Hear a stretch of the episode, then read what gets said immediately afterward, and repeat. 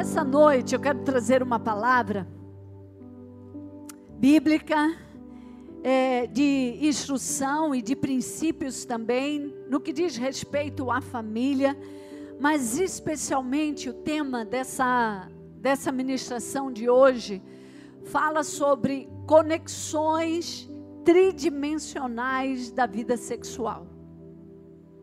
Quando nós falamos sobre família, nós vamos precisar desenvolver muitos assuntos e essa rede tem sido é, um lugar de muito ensino, de muito transbordar de ensino em todas as áreas da vida familiar.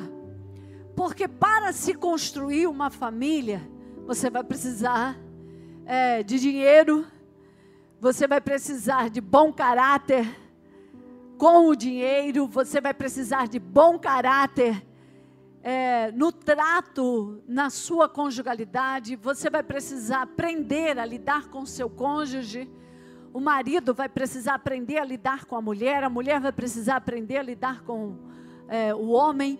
E na composição da família, nós somos desafiados todos os dias, porque de tudo o que nós lidamos o dia inteiro, seja no seu trabalho ou em qualquer lugar que você esteja, à noite você vai para sua casa. E quando você vai para sua casa, você encontra sua família. Para você, né, que não trabalha com a família, porque tem pessoas que trabalham, tem cônjuges que trabalham juntos e tem famílias que trabalham juntos. Né? Não são muitos, mas temos uma boa parte. Enfim, a maioria tem o seu trabalho fora do contexto da família e lida com muitas outras pessoas, mas o final do dia, quando vai para casa, vai encontrar a sua família. E quando você encontra a sua família, você quer estar bem. Quando você encontra o seu cônjuge no final do dia, é bom que você queira estar bem, estar bem com ele, ele bem com vocês, com você e você consiga administrar a vida da família como cônjuge, a vida da família como um filho, um fruto daquele relacionamento de pai e mãe e que hoje está dentro daquela casa. E também filhos que estão fora já do âmbito territorial da família nuclear, já construíram as suas famílias, já têm as suas famílias mas vem a nossa vida sempre passa por família. Nossa vida, ela vem da nossa origem familiar. Estar bem, arrumar a nossa vida nos contextos familiares, desde os nossos pais. Por exemplo, envelhecer, ter, ter problemas com os pais, durante a vida, a vida, em qualquer fase da vida, é um desafio. Quando a gente envelhece com eles, é mais desafio ainda. Porque os pais, eles são, de certa forma, ou da forma original, eles são exatamente essa palavra, a nossa origem. E quando a gente não está bem com a nossa origem, a gente desequilibra em muitas coisas. Muitas pessoas é, passam e desenvolvem transtornos seríssimos na vida por causa das fragmentações e dos problemas que não conseguiram resolver ainda com seus pais. Então aquilo gera um estresse, e o estresse ele vai corroendo o psíquico, porque vai gerando um sofrimento. E aí a gente precisa se dispor a ir a esses contextos de origem da nossa vida para arrumar, para perdoar, para equilibrar. Nunca pense que você vai mudar seus pais. Nunca pense que você vai mudar seus pais, até porque você veio deles, eles são origem. Você pode até ajudar, mas não se muda. E o que a gente precisa nessa origem? Nos arrumar por dentro. Como, como é o meu relacionamento com os meus pais? Será que isso tem reflexo na minha vida sexual? Sim. A origem tem reflexo em todas as áreas. Será que problemas com os pais têm reflexo na vida financeira? Sim, tem reflexo na vida financeira. Quando nós estamos quimicamente, emocionalmente e espiritualmente bloqueados ou não arrumados com a nossa origem familiar, que são os nossos pais, de alguma maneira vai se estruturar problemas em nossa vida. Por isso que o olhar é em nós, como nós lidamos com os nossos pais. Muitos dos transtornos sexuais, muitos dos problemas sexuais da vida adulta se originaram pelas demandas emocionais, pelas demandas de relacionamento quebrado com os pais, de abuso no seio familiar, e esse abuso também vinha com, é, dos pais, de alguma maneira. Outra coisa que pode estar em nós e pode afetar diretamente a nossa vida sexual, a ponto de impurezas, a ponto de vida sexual é, deformada em relação aos pais, exatamente porque a nossa afetividade ela é formada a partir dessa origem e muito da deformidade afetiva está na relação mãe-filhos, pai-filhos. E essa deformidade afetiva, que são os nossos padrões formados de rejeição, de desvalor, de desvalia, de desafeto, de desamor. Essa é uma questão emocional, mas que ela vai para o sexual, porque quando eu vou lidar com a minha vida, no, na vida nos padrões, no caminho da sexualidade, da minha vida pessoal, eu vou encontrar a minha afetividade, porque sexo e afetividade, eles caminham juntos. Eles caminham juntos. Embora o sexo profissional, ele tenta dicotomizar, né? Ele tenta separar muito e tirar o emocional e aquilo se torna somente uma profissão, mas não é bem assim. A pessoa ela tenta, ela, ela busca técnicas de bloqueios para fazer um sexo profissional. E ela pode dizer assim: não, como foi aquele relacionamento? Não, aquilo lá não foi nada. Foi só uma transa. Eu não tenho nada a ver com aquela pessoa. Aquela pessoa nem significa muito para mim. Isso não é real. Todo relacionamento sexual, seja infância, adolescência ou vida adulta, ele vai ter tridimensão, ele é tridimensional. Ele vai trazer um impacto nas minhas emoções, nas minhas vontades, no meu espiritual, e ele vai trazer também elementos para o meu fisiológico corpo. O corpo hoje de muitas pessoas passa por muitas mutilações e muitas doenças severas por causa do trato sexual, da maneira como aquela pessoa lidou com o sexo durante a sua vida e desde a sua infância. Tem pessoas que elas se arrastam, vêm da infância com muito sofrimento sexual. Às vezes a gente olha para uma criança e pensa que ela não tem sofrimento sexual e ela pode estar por, é, sofrimento sexual. Desde o momento em que a criança passa por algum tipo de abuso, por algum tipo de agressão, por algum tipo de invasão na sua sexualidade, dentro de casa, ou com vizinhos, ou na escola, a partir do momento em que algum adulto ou até mesmo entre eles, quando crianças, isso é mexido, é, um invade esse território sexual do outro, até isso pode trazer um sofrimento sexual, é, emocional, psíquico, e isso vai se transformar num transtorno. Por exemplo, aqueles transtornos de ansiedade muito fortes, tem muito conteúdos que está ligado a uma vida sexual não resolvida da sua infância, da sua adolescência. Por quê? Porque o sexo, quando ele não vem de uma forma saudável e dentro de princípios saudáveis, ele vai gerar culpa. E a culpa é uma desgraça. Culpa numa criança gera um adolescente potencial suicida. Gera um adulto potencial suicida. A culpa, ela pode te fazer um escravo. E você não sabe que é um escravo. Porque você está pagando. Tem pessoas que elas lidam, por exemplo, e elas cuidam de suas famílias ou da vida mesmo delas, e elas têm um conteúdo de paga, elas parecem que sempre estão pagando algo.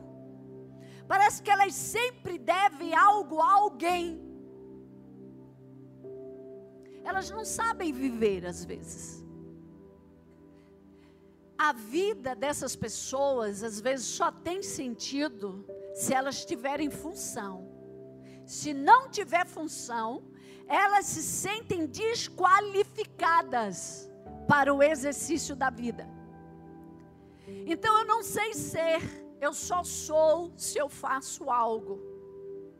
E isso, ao longo da vida, gera um desgaste tremendo. Por quê? Por causa das buscas psíquicas que ali estão. Isso interfere, isso pode vir de um fator sexual não resolvido. Então, o relacionamento com os meus pais, a ausência, os medos, isso pode ter trazido consequências para a vida sexual, sim. Talvez você, tenha um, você teve um péssimo relacionamento com a sua mãe. Ou pessoas que têm muita mãe dentro delas, Mulheres que têm muita mãe dentro delas, ou homens que têm muita mãe dentro deles, provavelmente terão dificuldade de ter uma esposa. Porque onde tem muita mãe não sobra espaço para nenhuma outra mulher. E esse padrão, se eu tenho muita mãe, então eu não preciso de uma esposa, mas eu preciso de um sexo fora. Por que, que eu preciso de um sexo fora? Você que vive um casamento e tem uma luta muito grande na sua sexualidade, se você, se você está dentro de um casamento e você tem sexo, por que você procura fora? Já se perguntou? Se está dentro de um casamento e tem uma vida sexual boa, porque tem muitos casais que vivem isso. Não. Tem alguma situação? Aparentemente não tem.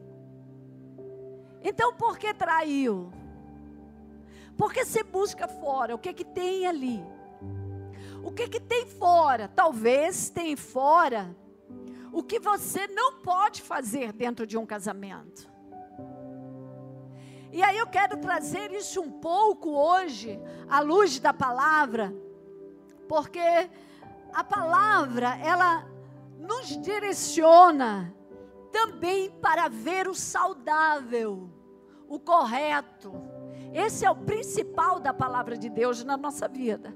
Agora, dentro disso, nós vamos ver a palavra se mostrando aquilo que também não é correto e aquilo que também não é saudável. Eu quero ler alguns textos. Primeiro, o ato da conjugalidade, que é a origem da família. Aqui nós temos solteiros, casados, divorciados. E dentro disso, todos nós aqui saímos a nossa origem e assim sempre será de uma conjugalidade. Ah, não, meus pais, apóstola, eles não eram casados. Talvez eles não eram casados e não casaram lá no civil e diante dos padrões é, normais de um casamento. Mas toda relação sexual, ela é um casamento. Toda relação sexual, ela é uma aliança. Diga comigo, toda relação sexual é um casamento. Por que, que eu estou trazendo esta palavra casamento? Porque ela dá significado forte, profundo, tal como é uma relação sexual. A gente não quer encarar muito, mas é assim. A relação sexual é uma aliança, diga aliança.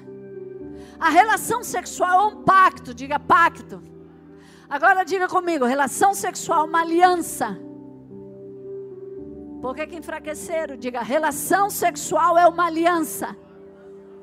Relação sexual é um pacto. Então, cada vez que se tem uma relação sexual ilícita, que tem a união de corpos dentro de padrões saudáveis e corretos, você faz pactos, você faz alianças. E às vezes, como eu comecei aqui dizendo, as pessoas não querem mais encarar isso como um pacto. Não, eu tive um sexo, lá eu só fiquei. Eu não tenho nenhum compromisso com isso. Tem sim. Tem sim. Tem compromisso com isso, está vinculado àquilo, está aliançado com aquilo, por isso que está tão difícil sair disso. Por que, que é tão difícil deixar a prostituição e a pornografia e o caminho do adultério? Porque são alianças feitas fora da conjugalidade. E elas, uma vez elas estando na conjugalidade, elas são venenos mortíferos para o casal.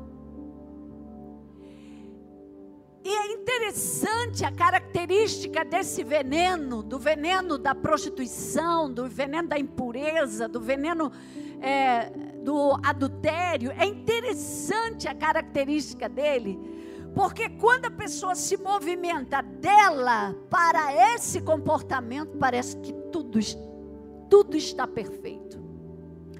Mas quando ela se vira para a conjugalidade dela, está uma desgraça. Então, ele é um veneno que tem assim, parece que tem duas faces. Esse veneno parece que tem a face do amor, do gozo, dos prazeres, da carne, da sexualidade mas quando isso vem para a conjugalidade, ela vem rasgando, quebrando o que? O que é saudável. O que? O que faz parte para aquele casal manter aquela família e eles mesmos, porque sem eles a família não vai permanecer. Ela vai destruindo, ela vai entrando igual um câncer é interessante esse câncer nos homens. Homens traídos ficam totalmente destruídos na sua identidade. Ficam fragilizados de tal maneira que eles perdem a força, a autoimagem, o amor próprio vai se desvaindo. Muitos deles para onde vão? Vamos pensar aí, os homens aqui presentes, online, que estão aí nesse culto com a gente, da rede de família. Para onde esses homens vão? Nem sempre vêm para a igreja. Nem sempre procuram o pastor. A maioria deles vão para onde? Para a mesa do bar. Se o apóstolo tivesse aqui, ele ia cantar uma música para vocês. Mas como ele não está, fica para a próxima quarta. Quer cantar aí, Nais? Uma? Ah, não sabe não, é? Ah, tá bom. Vai para a mesa do bar. Percebam o que tem na mesa de um bar, homens. Músicas de corno. Chifrudo. Ó, oh, Sinara já sabe, do Renaldo Rossi. Quem mais? Ah, Reginaldo Rossi. Quem mais, Sinara? Sei lá. Ó, oh, o sei ele está falando para ti. o que tem elementos ali de dores naquela música. Aí o que agrega a esse conteúdo destrutivo, maligno, doentio da alma desse homem, que vai corroendo ele por dentro. Agrega o que, pastor Cândido? Você que foi da mesa do bar bebida. Não, eu já falei, ele, tá, ele já está vindo disso aí. Ele está lá na mesa do bar porque ele. O sexo domina aquilo ali. Aquele ambiente, ele é um ambiente sexualizado, de imoralidades, muitas das vezes, de piadas. É interessante, homens percebam Percebam isso, porque para você vencer o padrão errado e o padrão da impureza, você vai precisar vencer as piadinhas, as gargalhadas da sexualidade profana. É ou não é, homens? Tem algum homem aí? Estou errada? Não. Para você vencer isso, é um, isso é um conteúdo que você vai precisar vencer na sua nova vida com Cristo. Então você vai precisar tirar. Para você tirar isso de você, você vai ter que ter atitudes de desconectar-se de determinadas pessoas. Porque senão você não consegue sair. E você vai ter que criar outro padrão de relacionamento, porque senão você não consegue sair disso. E ali na mesa do bar é piada. Aí é um falando da mulher do outro. E é sempre uma desculpa, né? Porque o homem trai porque a mulher não presta sexualmente. Já viu isso? O homem trai porque a mulher não presta ou porque a mulher não dá ou porque, sabe aquela, aquela piadinha assim, é, é, aquele padrão assim, né, de sexo. Um pede mais, o outro pede menos. Então, aí um fica conversando com o outro e falando sobre aquela dor, aquele sofrimento dentro do casamento. E aí entra as propostas. Pega outra, faz com outra, vai atrás de outra. E a outra, e a outra. E a proposta da outra é sempre presente. Saiba que cada vez que você mantém relação sexual fora de um padrão divino, você está fazendo alianças. Alianças de tridimensões, que são de tridimensionais: corpo, alma e espírito. Às vezes as pessoas nos perguntam assim: será que pornografia tem aliança? Tem. Porque o visual é uma janela da nossa alma e do nosso espírito. O espírito vê, o espírito não é cego. Ele pode estar cego para Deus, mas não está cego para as coisas pecaminosas porque ele está no pecado e se alimentando daquilo. Então entra na sua pela visão, entra no seu espírito, que entra na sua alma, e que você, claro, sexo tem que ter corpo, sexo tem que ter alma. Por mais que você se bloqueie e use ferramentas para não colocar muitos seus sentimentos, mas você vai botar sua vontade. A sua vontade vai estar lá muito plena. Vai ou não vai? Vai. Vai estar muito plena. Então, eu preciso que você se veja. Todos nós precisamos nos ver dentro disso, porque todo mundo aqui lida com sexo. Ah, eu sou crente, me converti esse mês, não tem mais sexo na minha pauta. Tem sim. E agora que vai ter. Você vai ter que lidar com isso. Você vai ter que ligar, lidar com suas pulsões sexuais. Você vai ter que lidar com seus desejos sexuais. E aí você vai ter que entender essa nova criatura, como ela vai precisar se comportar sexualmente. Você que nasceu de novo, teve um, um nascimento, um encontro com Jesus, como que você vai lidar com a sua sexualidade? Você nasceu de novo e você continuar no seu padrão sexual errado, você vai perder a sua salvação. E aquela aquela construção, ela vai ser totalmente demolida por causa do pecado ali. Então você vai para uma nova jornada. E é muito interessante. Preciso ir aqui, vamos para algum texto. Então, coloque aí, por favor, para mim. Gênesis capítulo 2. Depois você vai soltar o vídeo, já prepara. Capítulo 2, versículo 24. Aqui é lá no início, por isso deixa o homem. Aqui não existia nenhum casal antes no planeta Terra. Adão e Eva são os primeiros casais. E Deus diz: por isso, deixa o homem pai e mãe. Mas eles não tinham pai e mãe a não ser Deus. Mas é ali, no primeiro casal, na primeira forma, que Deus diz assim: se une a sua mulher, tornando-se o que, igreja? Tornando-se os dois uma só carne. Isso é uma aliança. Aqui não tinha cartório na época. Um advogado, um juiz que você vai lá diante casa, faz sua documentação física das leis físicas. Aqui, este casamento, ele se deu de, com Adão e Eva.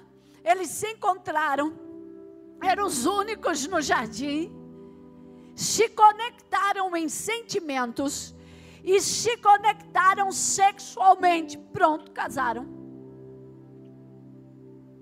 Ah, quer dizer que a gente vai fazer assim agora, que todo mundo está autorizado para fazer assim? Não. Porque a sociedade, Deus disse para Adão e Eva: governem, liderem, governem é, faça o que tem que fazer. E aí a sociedade veio se estabelecendo na terra e os casamentos se davam desta maneira. Primeiro com a bênção de Deus, com a bênção dos pais. E aí se fazia a festa, tinha festa, e eles vão para a lua de mel, aonde é a primeira relação sexual. Ali sela, porque foi estabelecido diante de Deus, foi estabelecido diante da, da família e é estabelecido agora entre eles, nas três dimensões também, no psíquico que entra vontade, entra ah, desejo, entra sentimento, e no físico que entra também o fator fisiológico, que é mesmo o desejo sexual fisiológico. Agora, você consegue separar o desejo sexual fisiológico do emocional? Não. Não, as pessoas dizem que separa, mas não separa, assim como não separa corpo, alma e espírito, não tem como separar, assim também não se separa um ato desse. Porque e esse ato vai gerar vidas. E vidas serão geradas a partir de como está essa relação. Então você foi gerada da sua mãe, do seu pai, a partir de como estava aquela relação naquele momento. Podia estar muito bem e podia estar muito mal.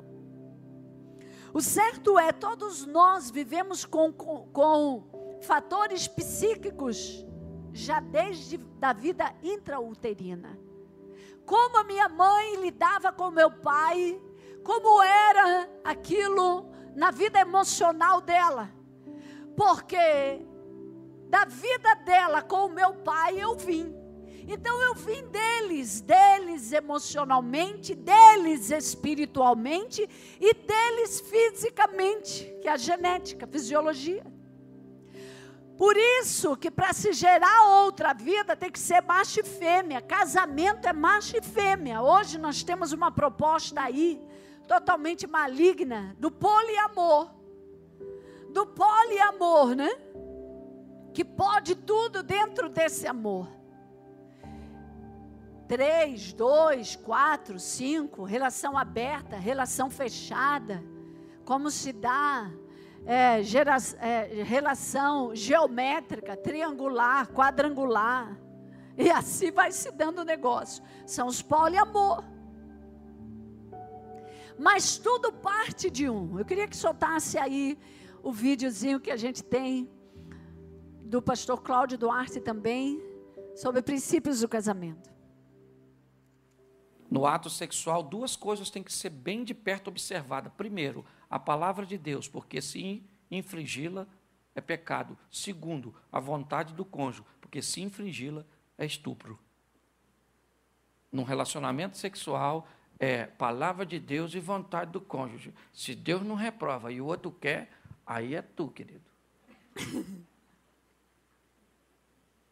Aí o camarada vê aquelas mulheres brilhando nos vídeos. Quer que a mulher dele brilha. Aquilo é óleo, irmão. Se você passar óleo e botar luz, ela brilha também. Porque a mente, é, ela acaba fazendo daquela ficção uma realidade. O cara vê aquela mulher.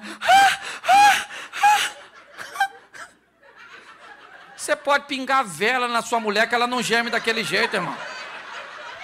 Aquilo não é verdadeiro, aquilo é uma ficção.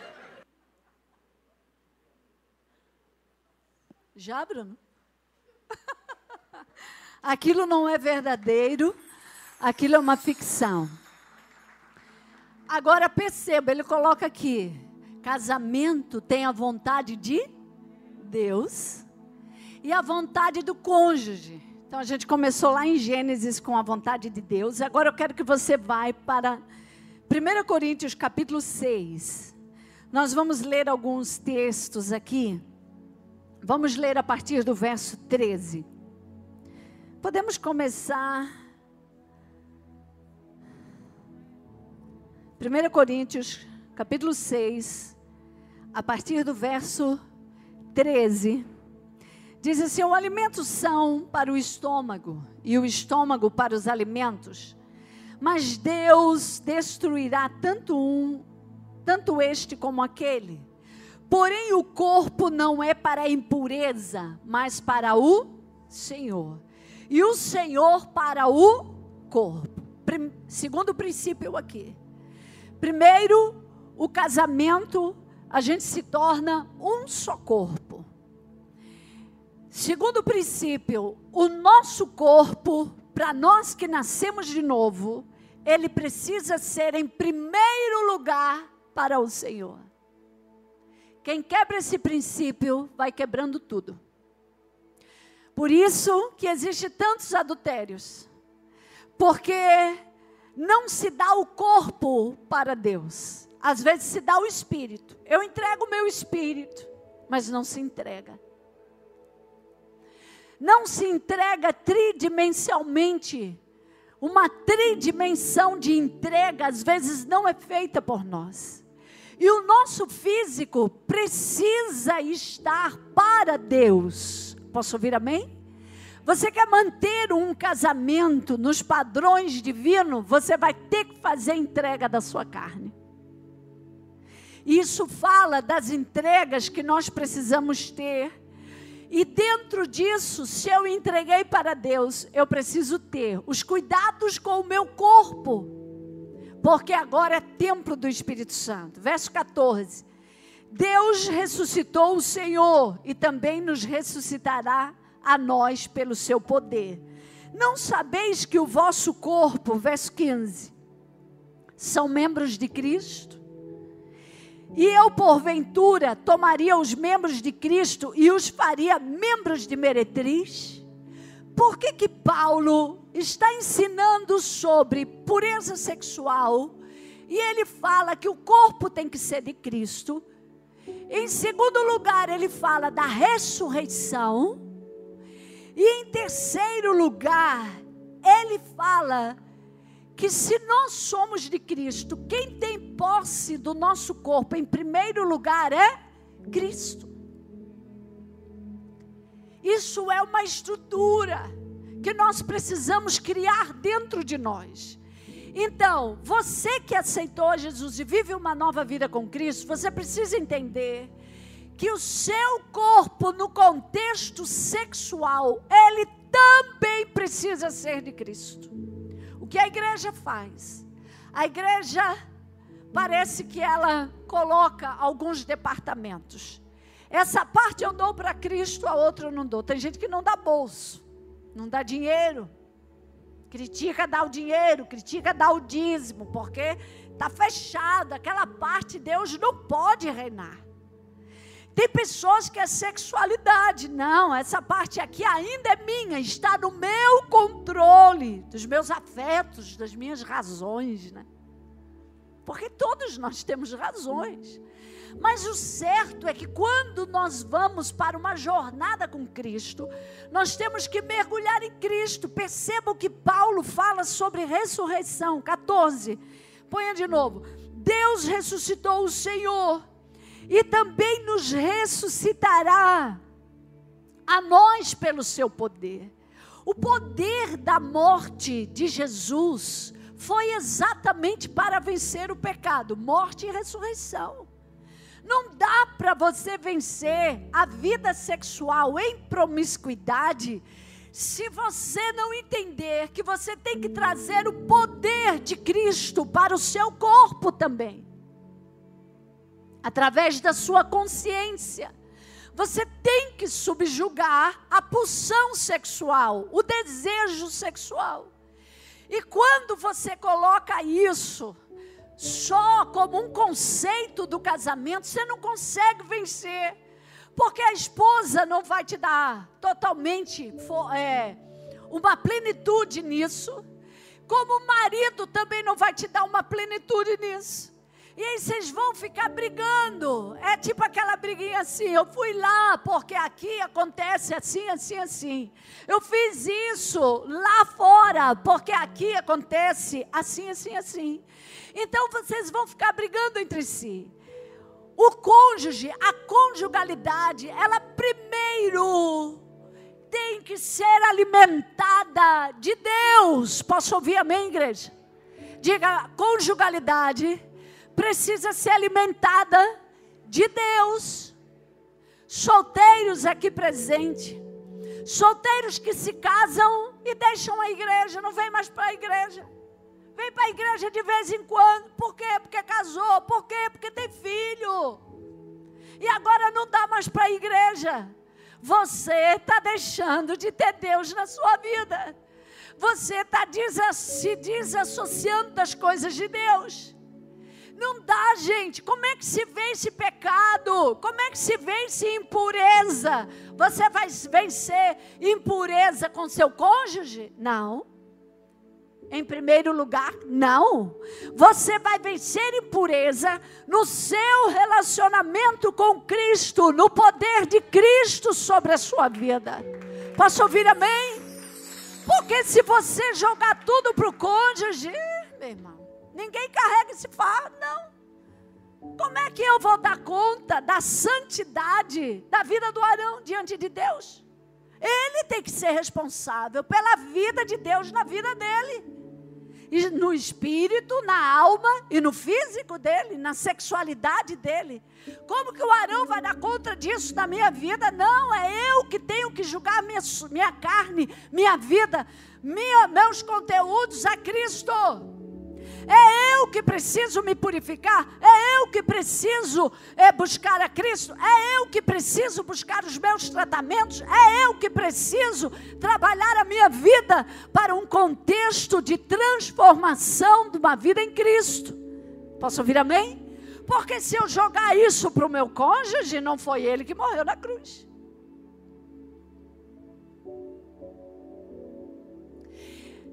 Pecado, não digo que às vezes não se tenha contribuição do cônjuge, mas eu quero lhe dizer que o outro cônjuge não vai vencer o seu pecado. E também não vai te, talvez, vai te dar pouca força para você vencer o pecado. Você vai ter que buscar em Cristo. Vamos para frente. Não sabeis, verso 15, que os vossos corpos. Pode abrir a sua Bíblia aí e marcantar esse texto. Faz parte da nossa santificação de corpo.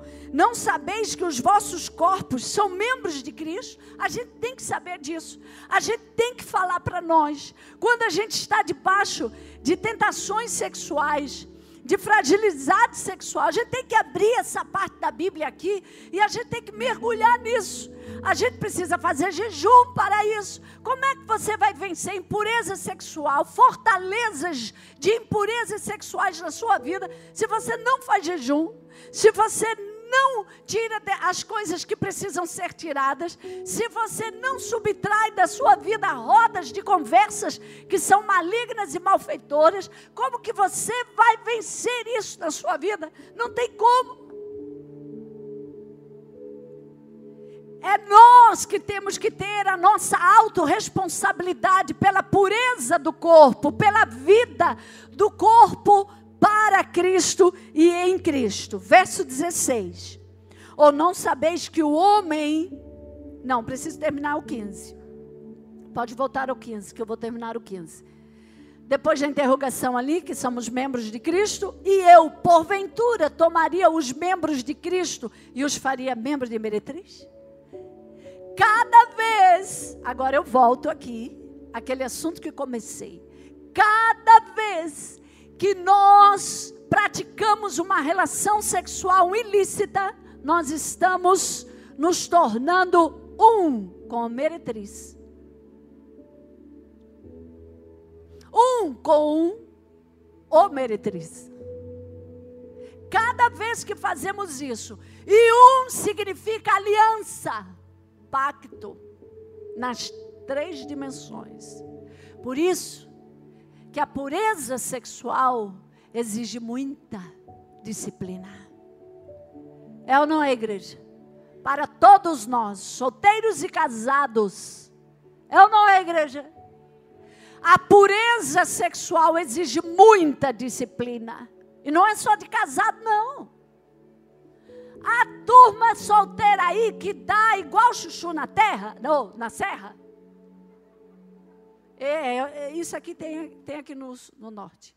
Não tem no norte, tem lá no, no sul. Chuchu é uma verdura, um legume que dá demais. Eu acho interessante que o norte não planta, né? não tem o costume de plantar, porque ele gosta de calor. Mas ele é um baraço, é uma trepadeira, e é super caro o chuchu aqui, né? Gente, no sul é uma coisa estúpida. Aquilo dá sem, sem regra. É uma coisa dá assim fora do sério. Aí, quando se tem essas situações, a turma diz assim: está dando mais que chuchu na serra.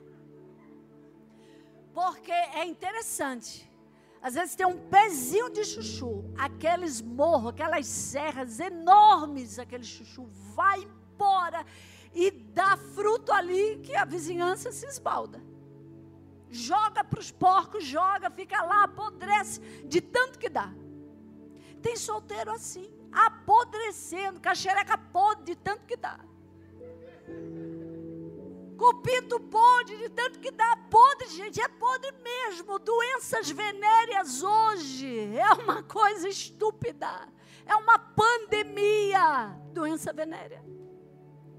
A AIDS já é considerada pandemia. Mas todo mundo caladinho. Por quê? Porque o pito está podre, mas dá-lhe coquetel. Então, olhe só, é uma degradação, é uma destruição do psicológico. Essas pessoas sofrem. Você acha que a vida de uma prostituta é fácil? Você acha que a vida de uma prostituta é só abrir as pernas e gozar? Você está muito enganado. A dor dessas mulheres, o vazio dessas mulheres e os prostitutos, e os meninos prostitutos de programa, e os programas do poliamor, porque não precisa de casamento, não precisa de lei, não precisa de regras, não precisa de nada, vale tudo. Por que, que essas pessoas sofrem tantos? Porque elas quebram o natural. Elas quebram o natural da vida delas. E falando do natural, olha só.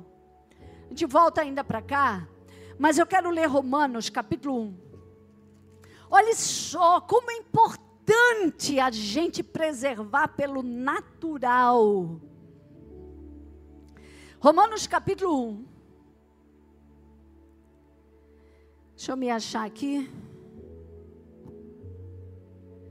Vamos ler a partir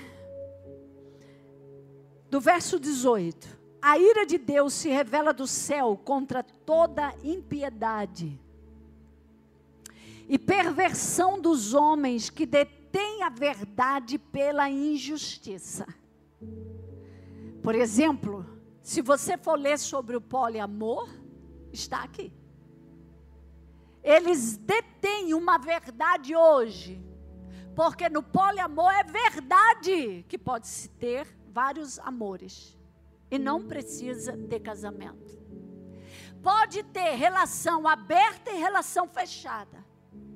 Relação fechada é quando se tem dois, três parceiros, mas se tem só aqueles. Eu tenho cinco, então fechou, fecha. Vamos fechar com cinco, então só aqueles cinco. Relação aberta do poliamor, quantas eu quiser ter. Que antes era suruba, agora virou poliamor. Estou errada? Não agora virou poliamor. Buscando políticos pervertidos para estabilizar, para digo, para criar leis na nossa nação, porque na Europa já tem vários países com legalizações disso. Para trazer legalização desse tipo de relacionamento. Se a gente não cuidar, se a igreja não for política, ela é massacrada pela lei, pelo jurídico, que vem para a escola, que depois ninguém pode falar mais nada, que ninguém pode brigar por nada. E exatamente aqui, detém a verdade pela injustiça. Portanto, o que Deus se pode conhecer é manifesto entre eles, porque Deus se manifestou. Porque os atributos invisíveis de Deus, assim o seu eterno poder, como também sua própria divindade, claramente se reconhecem desde o princípio do mundo, sendo percebido por meio das coisas que foram criadas. Gente, hoje a, a mentira está se tornando verdade, porque eles estão deformando o que Deus criou é uma deformidade daquilo que é natural. Aí ele continua o texto dizendo: tais homens são por isso inculpáveis. In, é, perdão, indesculpáveis. Verso 21.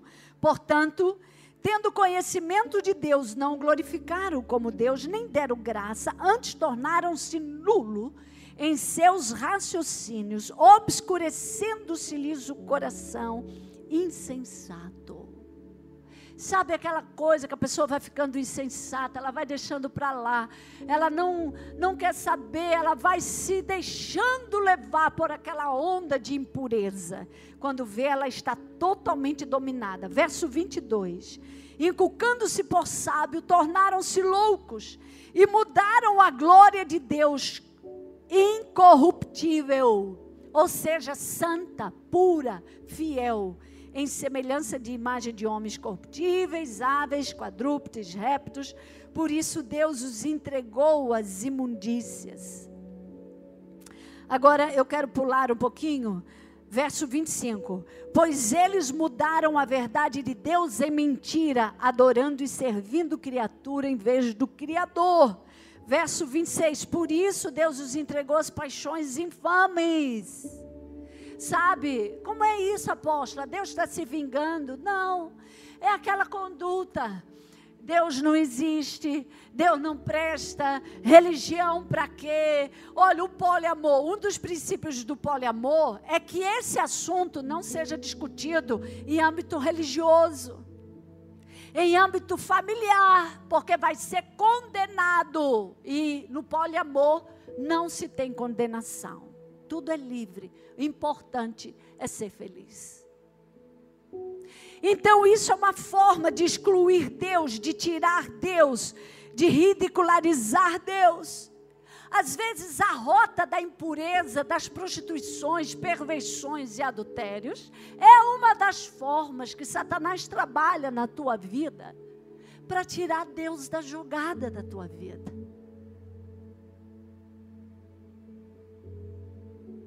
Porque quanto mais perverso o ser humano se torna, mais distante ele vai se colocando de Deus. E as coisas infames, olhe só, paixões infames, homens, mulheres que mudaram o modo natural, verso 26, por suas relações íntimas por outro, contrário à natureza. Gente, tudo que é contrário à natureza, você vai dar uma facada no coração de Deus. Por isso que isso não coaduna com o novo nascimento. Por isso que você tem que batalhar pela sua santidade. Porque você não vai perder só a sua família, você vai perder sua salvação. Se eu entrar por esse caminho, não é o Arão que está em jogo somente, é a minha vida, principalmente, e a minha salvação. Se ele entrar por esse caminho, não é ele que está em jogo somente. Ou não é eu, digo, que estou em jogo somente, é ele que está em jogo somente. É ele na condução da vida dele.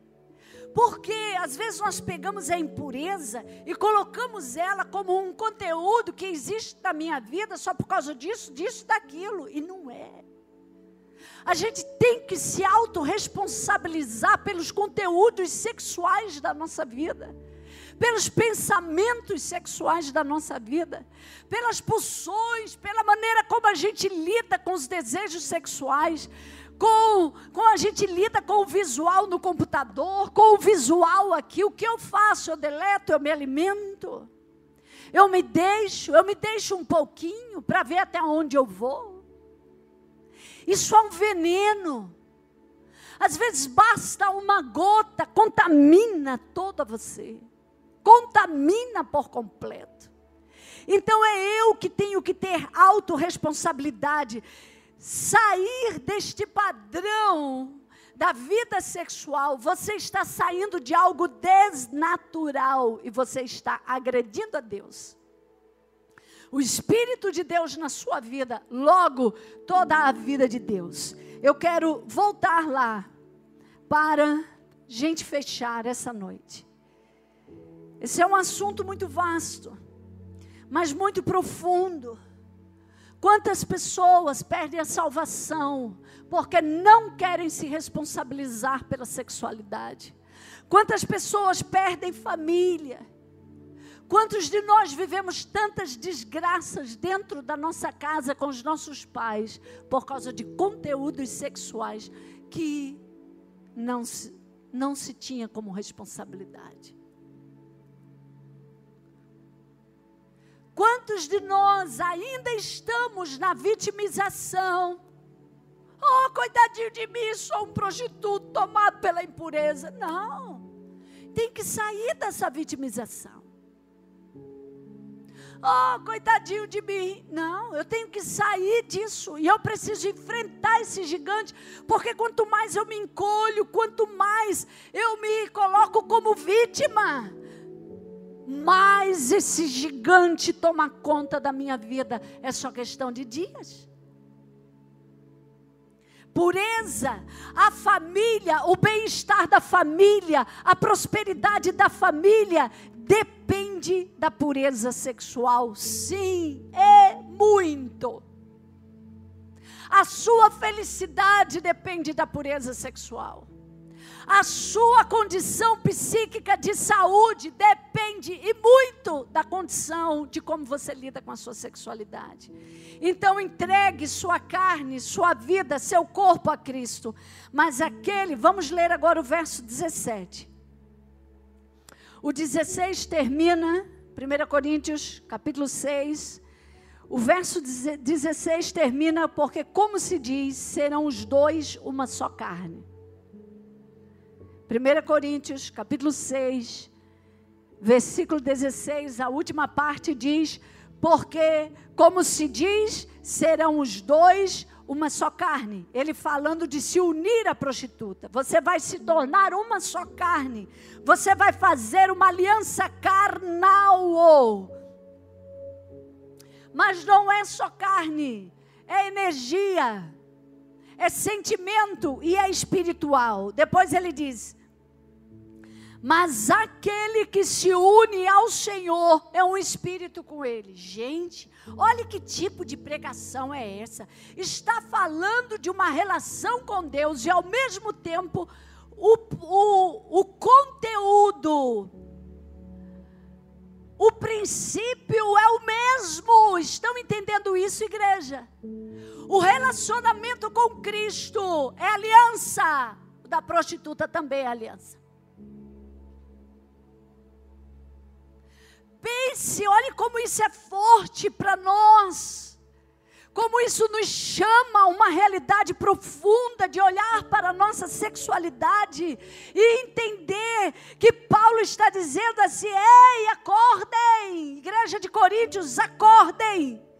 O mesmo princípio que está para com a união de um casal, dois se tornarem um, a união de uma sexualidade com o outro que está lá na prostituição e você se prostitui com o outro, é dois se tornando um, e a união de você com Cristo é dois se tornando um. A base, o princípio é o mesmo, só muda as figuras.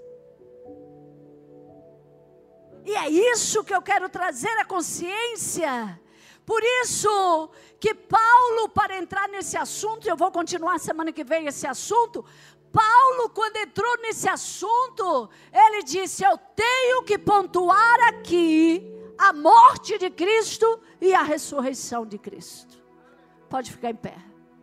Por que Paulo coloca a morte de Cristo e a ressurreição de Cristo? Porque ele estava dizendo para a igreja de Corinto que era uma prostituta espiritualmente que vieram de um padrão de muitos deuses, de muitos cultos espirituais e deuses espirituais, mas também que se misturava tudo isso com a bebida e com o sexo que se fazia.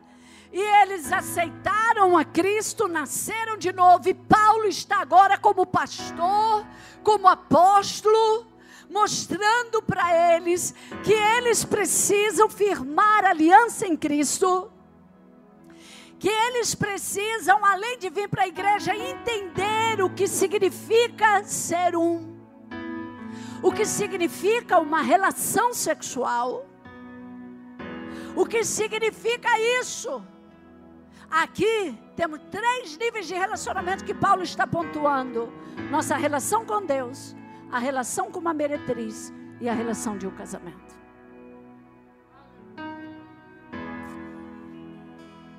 E nós precisamos nos aprofundar disso. Sabe por quê? Nós não podemos perder nossa salvação. Vamos ser vencidos pelo sexo? Vamos ser vencidos pela sodomia? Vamos ser vencidos pela impureza?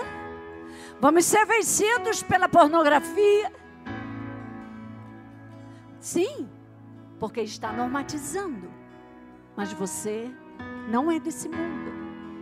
E se esse padrão existia em você, você nasceu de novo. E eu estou lhe apresentando uma nova vida em Cristo. Eu estou lhe apresentando uma jornada para se construir sexualmente, para construir a tua conjugalidade e para construir a tua família em padrões divinos em padrões natural, em padrões que Deus conquistou para nós e não no padrão que está aí fora. Põe a mão no seu coração. Ore por você. Se de alguma maneira Deus falou com você nessa ministração. Deus falou como você tem que cuidar do seu corpo, se importar com a sua sexualidade. Seja solteiro, casado. Faça sua aliança com o Espírito Santo de Deus. Entregue seu corpo a Ele. Isso não depende do seu cônjuge, casados. Isso depende de mim, de você. A minha santidade não é feita pelo meu cônjuge, é construída por mim. Senhor, essa noite, diante da tua palavra, diante da tua palavra, nós nos arrependemos dos nossos pecados. Aquilo que nós não cuidamos do nosso corpo. aquilo que nós não santificamos, aquilo que nós expomos na nossa vida e no nosso corpo ao pecado. Quando nós abrimos o caminho do pecado, percorremos o pecado, fizemos a rota do pecado, nos levamos ao matadouro do pecado. Nós queremos essa noite de família, tanto solteiros, quanto casados, quanto divorciados que aqui estão, quanto adolescentes, adultos, todos nós.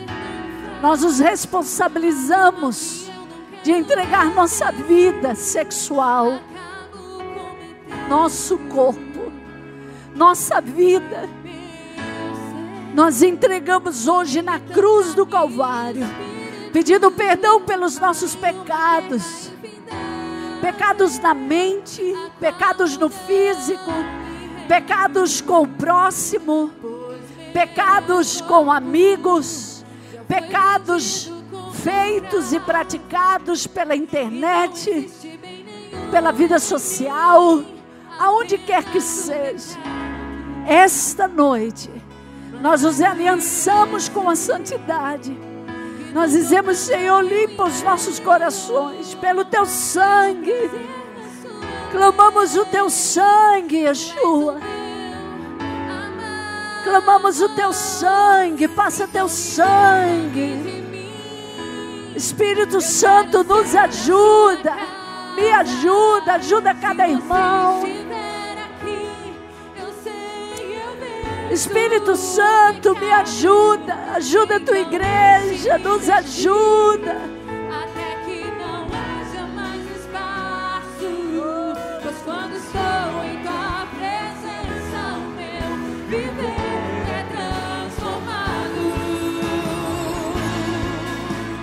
Espírito de Deus, limpa-nos, transforma-nos. O bem que eu quero fazer não faço, e o mal que eu não quero, esse sim, acabo cometendo.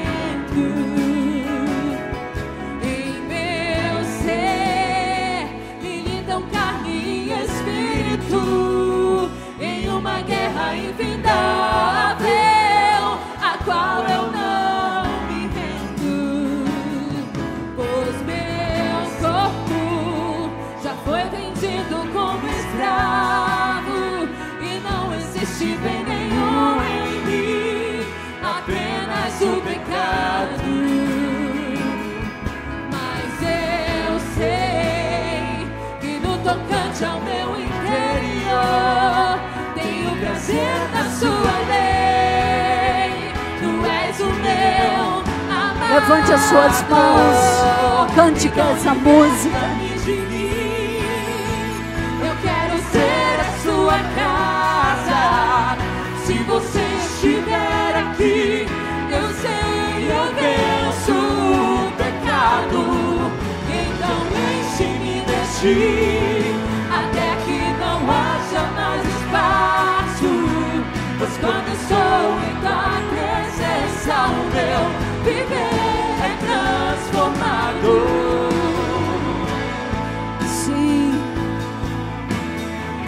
Entregue sua vida a Jesus. Nós somos igreja e precisamos nos santificar todos os dias. Espírito de Deus abençoa cada um aqui. Aquele que fez sua aliança com o Senhor, que renovou sua santidade em Cristo. Que o Espírito do Senhor, que é o nosso ajudador nessa terra, é aquele que trabalha santificando a igreja com a obra da ressurreição, trazendo poder para vencer o pecado. Eu oro, homens e mulheres, casados e solteiros, tenham o poder de Cristo, da ressurreição de Cristo, para vencer o pecado, para vencer suas lutas, para conhecer a Cristo, para entender a aliança em Cristo, para viver a aliança em Cristo, e que a graça de Deus Pai Todo-Poderoso seja sobre a sua vida. A graça do Messias abençoe a tua casa, as tuas gerações, em nome de Jesus. Amém e amém. Adquire os livros dos apóstolos Arão e Esther Amazonas. Aprenda em quatro pocket livros. Como gostar, apaixonar-se e amar. Amor emocionalmente inteligente. O método sábio de amar. E como ser emocionalmente inteligente no amor. Todos esses títulos estão à venda no stand da Amazon Family, no hall da entrada da igreja.